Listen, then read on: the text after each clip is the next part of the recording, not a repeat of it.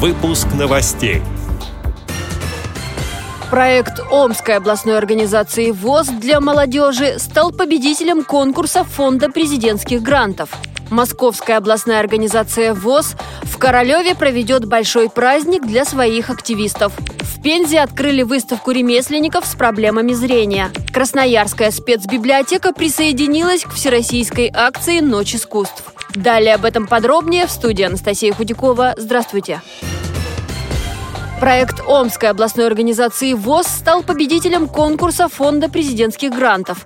Проект «Инклюзивное взаимодействие» направлен на активизацию молодежного движения в Сибирском федеральном округе и распространение практик инклюзивного сотрудничества в различных сферах общественной жизни. В феврале следующего года в Омске пройдет межрегиональный форум, на который ждут регионы Сибирского федерального округа. Участники узнают, как правильно проводить семинары по ситуационной помощи инвалидам инвалидам по зрению для работников учреждений и волонтеров. Ознакомиться с основами фандрайзинга, также расскажут, как работать со средствами массовой информации. Проезд, проживание и питание будут за счет принимающей стороны. Организаторы считают, что этот форум даст новый толчок развитию молодежного движения инвалидов по зрению в Сибири и поможет участникам в дальнейшем провести молодежные мероприятия в своих регионах.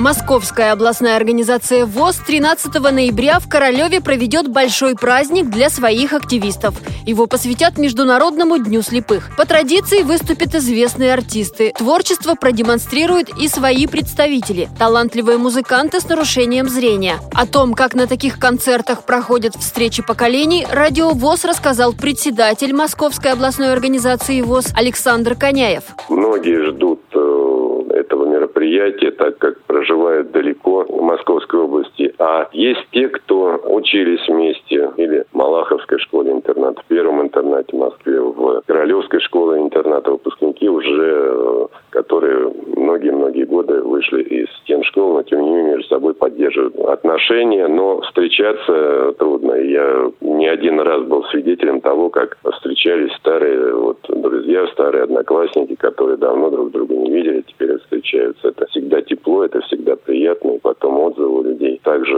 очень эмоциональные, говорят о том, что такие праздники нужны, и мы стараемся год от года так, чтобы этот праздник был еще более приятным для людей, настраивал на именно позитив и давал все-таки положительные эмоции.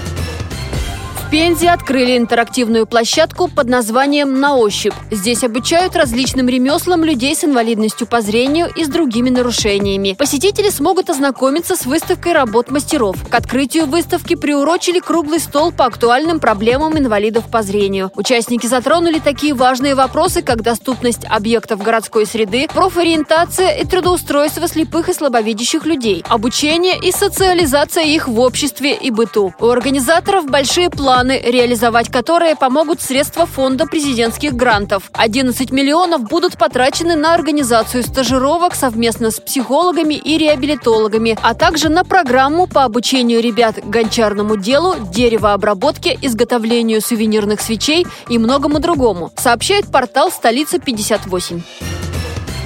В минувшие выходные в стране проходила уже седьмая по счету акция «Ночь искусств». По традиции активно участвовали и специальные библиотеки для слепых, предлагая программу для людей с нарушением зрения и без. В Красноярске для посетителей подготовили ярмарку мастеров, интерактивные выставки. Свои двери в библиотеке открыл факультет свободных искусств. Специальным гостем стала арт-терапевт, доцент Сибирского государственного университета науки и технологий Светлана Томилова. Она провела мастер-класс и музыкальную терапию. Все желающие могли узнать особенности игры на бубне, глюкофоне, акарине, джембе и не только. С их помощью раскрывали в себе разные способности. Например, в задании «Городской оркестр» участники попробовали достичь единого гармоничного звучания и тем самым развивали навыки работы в коллективе, умение слушать и слышать других.